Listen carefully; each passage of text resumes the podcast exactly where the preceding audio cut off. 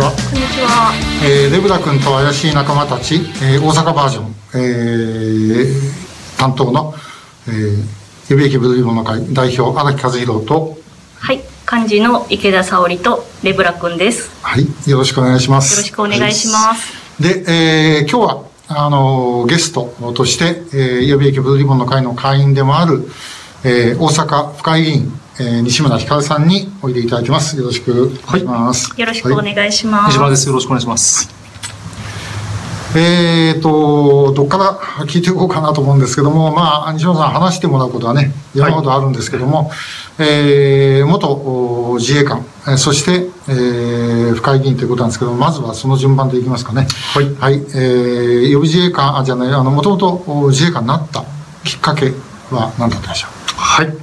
えーまあ、ちょうど私のきっかけに入る前にちょうど4月でして、うん。あのまあ、桜もなってるんですけども、あのーちょうど私の周りも来週から新入隊員あ新規の隊員でというのがいましてですねあのその子らの話から言ったら本当にあの3名周り行ってるんですけども海上と陸上で、う。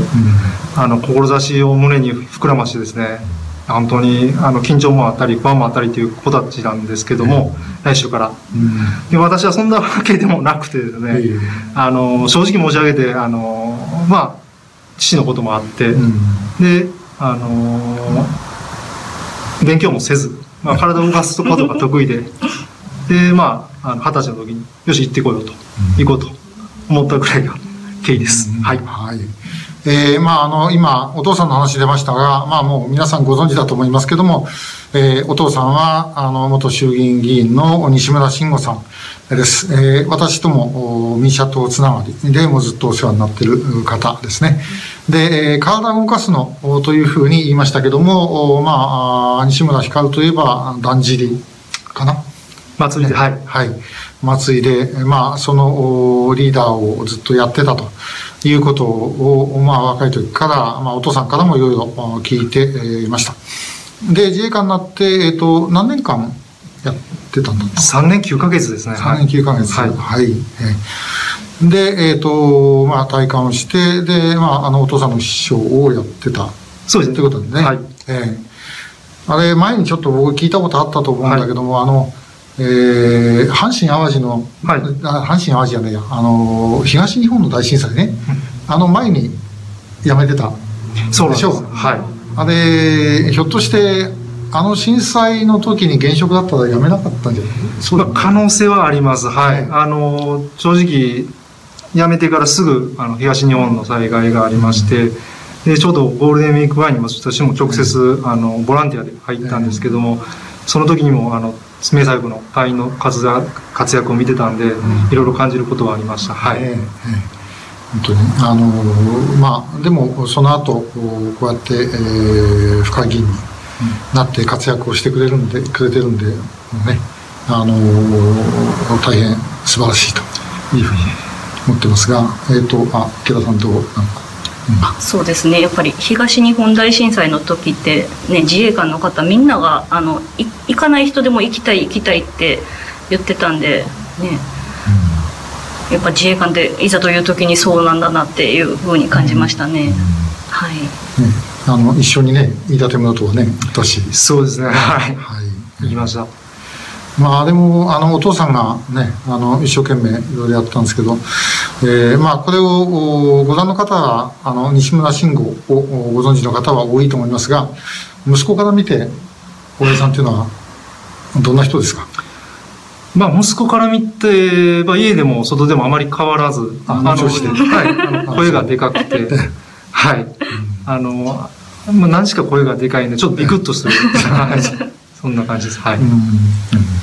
あの今、まあ、えっ、と、議員始めて、はい。えー特に、あの一番取り組んでることは何ですか？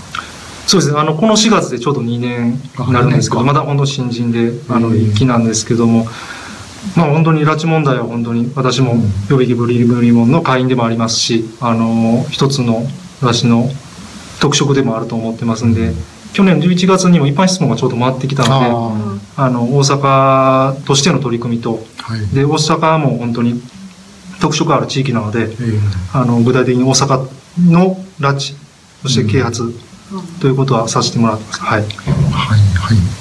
まあ本当にね、あのー若い議員さんで、特にあの大阪の場合は、拉致議連がもうあの自民党から共産党まで、ね、入った議連で非常に珍しい、あのまあこれとってもいいことだと思うんだけども、ですからね、まあそういうのは本当力を、お出してもらって、で、まあ国の方がなかなか動かないから、地方議会の方からやっぱりそれを動かしてもらうようなことになると、本当にいいですね。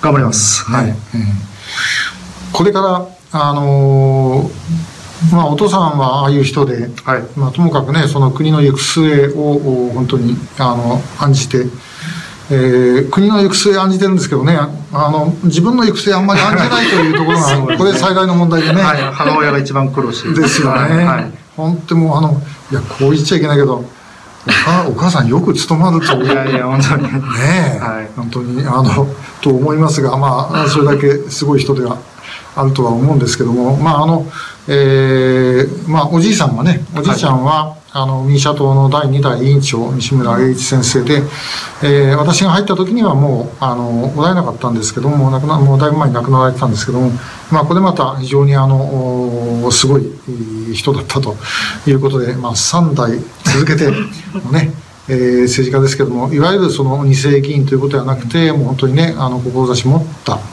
議員として、えーやってもらってるのが大変あの嬉しいです。えーまああのここでこの場を借りてちょっと大阪府民だけじゃなくて、ねえー皆さんに一言ああ、そうですか。ありがとうございます。まあ、先ほど、めぐみへの誓いという映画の、あの、話もなったかと思うんですけども、本当にこの映画、私よく言うんですけど、一つの武器だと思っておりまして、あの、メッセージ性がある映画、で、その、ぜひ見に行ってほしいというところは思っております。